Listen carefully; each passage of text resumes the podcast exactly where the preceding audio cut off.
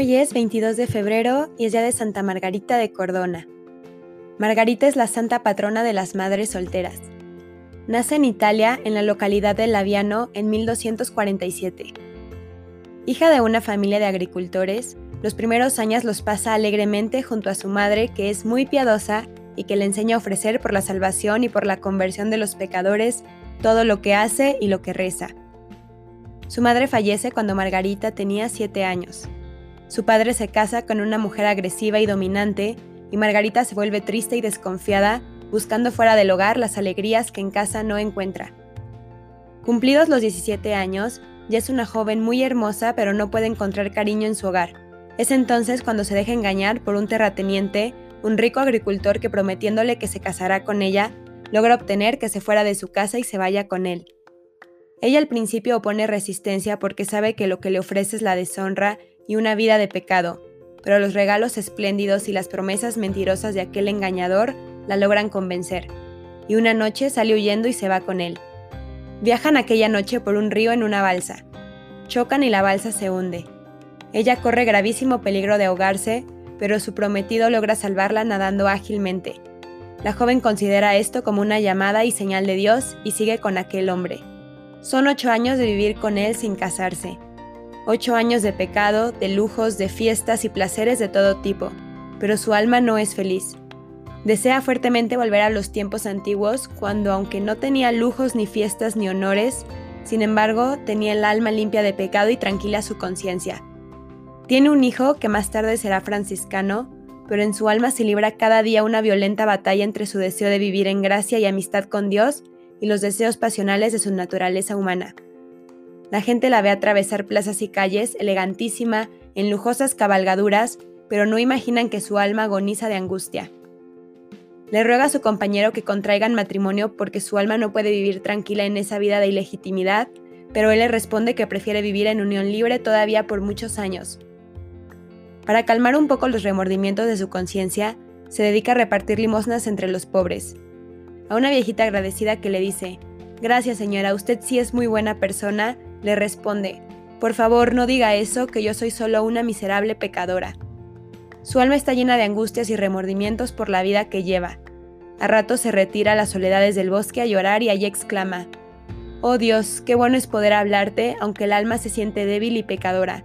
Te repito las palabras del Hijo pródigo, he pecado contra el cielo y contra ti. Una mañana su compañero se va al campo a visitar sus fincas. Por el camino, unos sicarios guerrilleros lo atacan y lo matan a puñaladas, y esconden su cadáver entre unas matas. El hombre no vuelve a casa esa tarde, pero su fiel perro llega al día siguiente dando aullidos muy lastimeros y tira insistentemente de la falda de Margarita.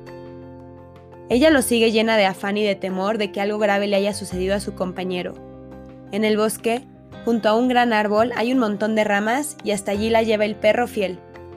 Margarita mueve ramas y encuentra el cadáver de su amante, destrozado con horrorosas heridas y empezando a descomponerse. Margarita siente en aquel momento como un relámpago la llamada del cielo a volver a vivir en gracia y en amistad con Dios.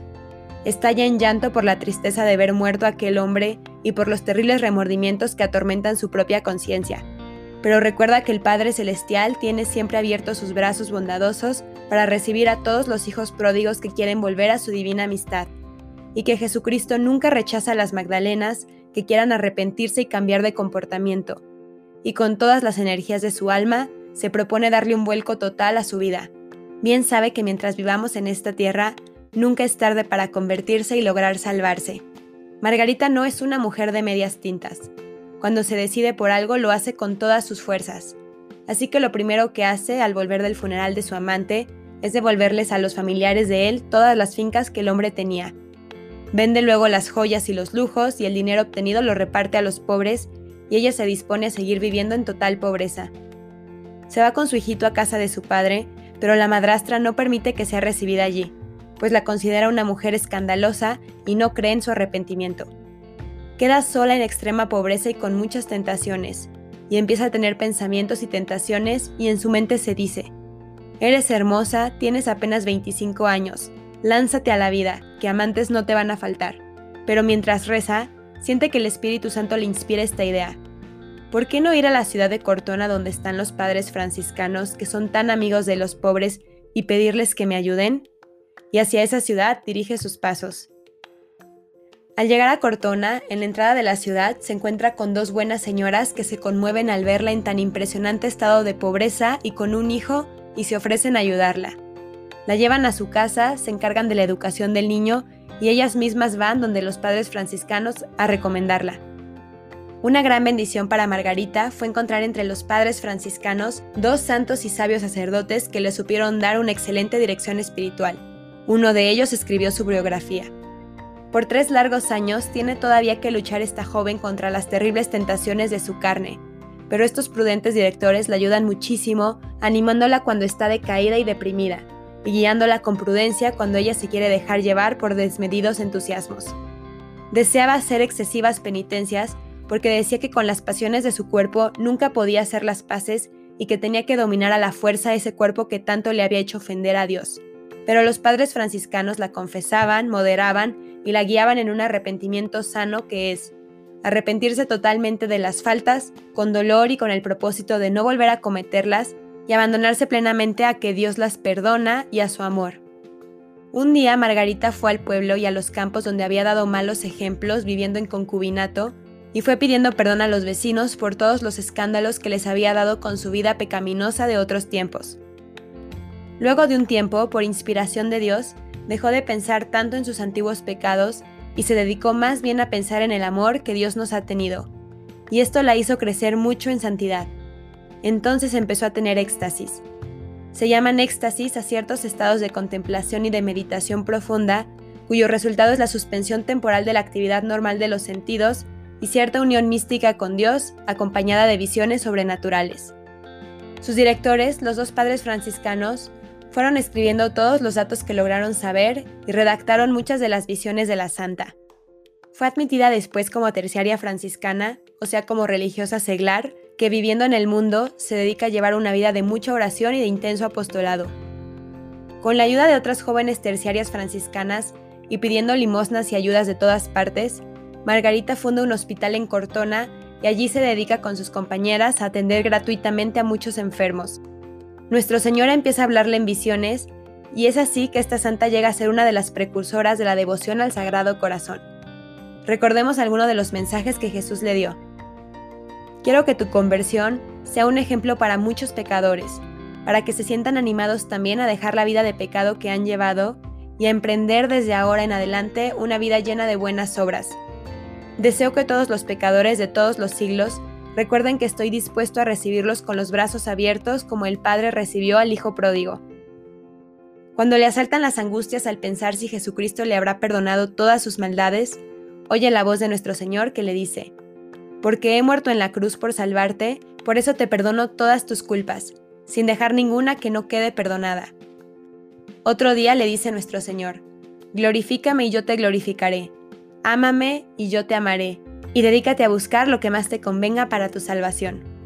En sus últimos años, Margarita recibió el don de Dios de obrar milagros y se dedica a continuas penitencias.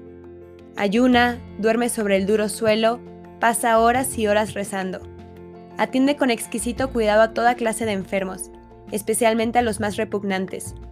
Ayuda a las mujeres pobres que van a tener hijos y que no tienen quien las atienda y sobre todo soporta con gran paciencia la increíble cantidad de cuentos y calumnias que las personas malas le inventan contra su buena fama. Incluso algunos padres franciscanos dejan de atenderla porque las malas lenguas dicen que es una mujer indigna. Se retira entonces a pasar sus últimos días en un rancho miserable y abandonado para hacer penitencia de sus pecados. Un día en la iglesia de San Francisco, la imagen del crucificado traspasó su ser con infinita ternura. ¿Qué quieres, pobre pecadora mía? le preguntó Cristo. La respuesta inequívoca de la santa, la respuesta inequívoca de Margarita no se hizo esperar. Yo no quiero ni busco sino a ti. Al final, Fray Giunta, su director espiritual y el escritor de su vida, estuvo junto a su lecho de muerte, acaecida el 22 de febrero de 1297 a sus 50 años. La mitad de la vida la pasó en pecado y la otra mitad haciendo penitencia y obras buenas. Lo último que dijo al morir fue, Dios mío, yo te amo. Esta mujer nos muestra, primero que nada, la fragilidad del ser humano, y también que Dios lo sabe. Dios sabe que somos humanos y que caemos, que muchas veces vamos a caer. Todos tenemos nuestros vicios y debilidades, y Margarita no fue la excepción, pero ella se arrepintió y enmendó y nos enseñó al final que si bien debemos pensar en nuestras culpas y la falta de amor que tuvimos a Dios mientras las cometíamos, el amor de Dios es más grande, que no nos va a dejar morir. El amor es más grande que la muerte y todos podemos ser santos. Que como Santa Margarita cuando era niña, ofrezcamos todo, lo bueno en nuestra vida y también lo malo, nuestras oraciones y sufrimientos, por quienes como ella necesitan convertirse. Y que nosotros confiemos en Dios, que es un Padre de amor, y que sepamos que en la confesión encontramos su amor desbordante y sin condición. Amén. Santa Margarita de Cortona, ruega por nosotros.